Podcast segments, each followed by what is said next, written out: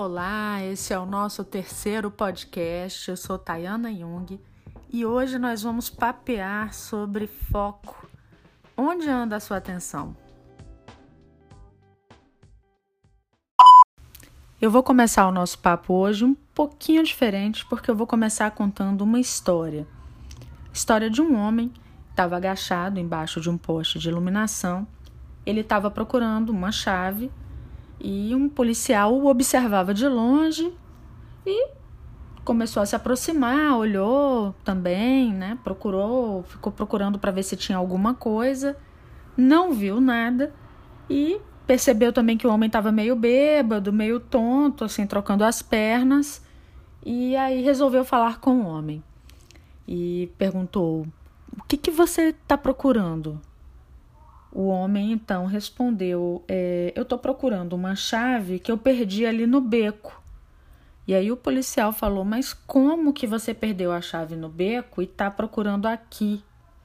E o homem rapidamente falou para o policial: É que a luz aqui está muito melhor para procurar, você não está vendo?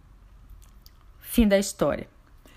Então, essa história, ela tá, ela foi contada num livro chamado Comunicação Não Violenta do Marshall Rosenberg, e eu fiquei muito, eu achei muito oportuna para que a gente pudesse falar de atenção e de foco. Esse autor, ele, ele chama a atenção é que o uso da nossa consciência como luz guia da nossa vida, é, ele diz que devemos concentrar nossa atenção em lugares que nos levam a conquistar os nossos desejos. E isso, de tão óbvio que parece que é, não é, porque a gente se esquece no meio do caminho disso. Quantas vezes a gente procura as coisas no lugar errado, perde o foco, né? Eu quero, eu quero encontrar a chave, mas eu começo a procurar é, um livro.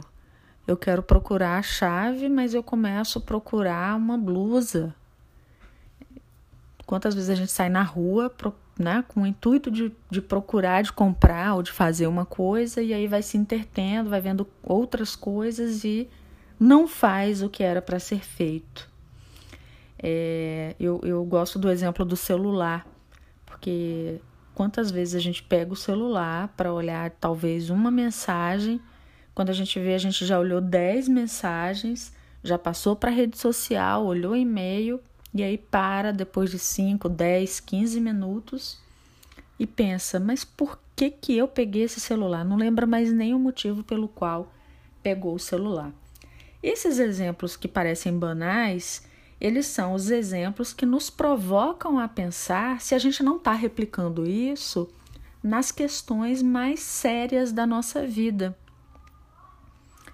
Essas questões mais sérias da nossa vida, situações do dia a dia, situações que envolvem a nossa tomada de decisão, situações da nossa vida pessoal, dos nossos sonhos, dos nossos desejos, que muitas vezes ficam pela metade ou que muitas vezes podemos nos sentir até derrotados porque a gente anda, anda, anda e não consegue. E aí é parar para pensar: será que eu estou andando pelo caminho certo? Ou será que eu estou andando pelo caminho da conveniência? Ou será que eu estou andando pelo caminho que está brilhando mais? É, o mundo hoje, né, a nossa sociedade, ela é uma sociedade da velocidade, né, do, do, de um conjunto de informação, de uma massificação de informação é, de um entretenimento muito grande.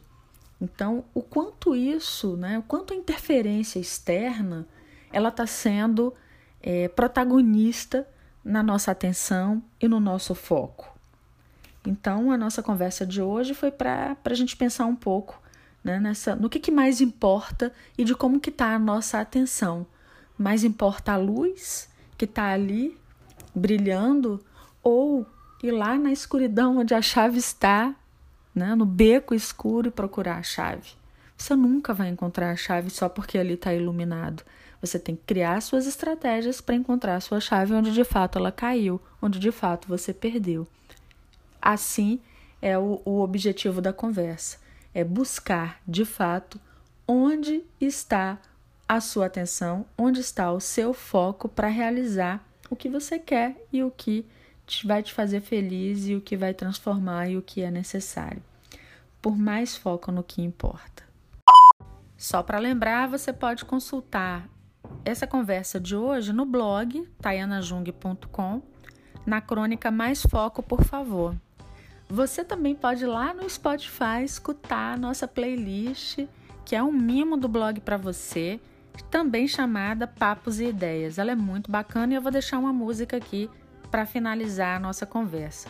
Eu adorei o nosso papo de hoje e até a próxima semana. Um abraço para você e tchau!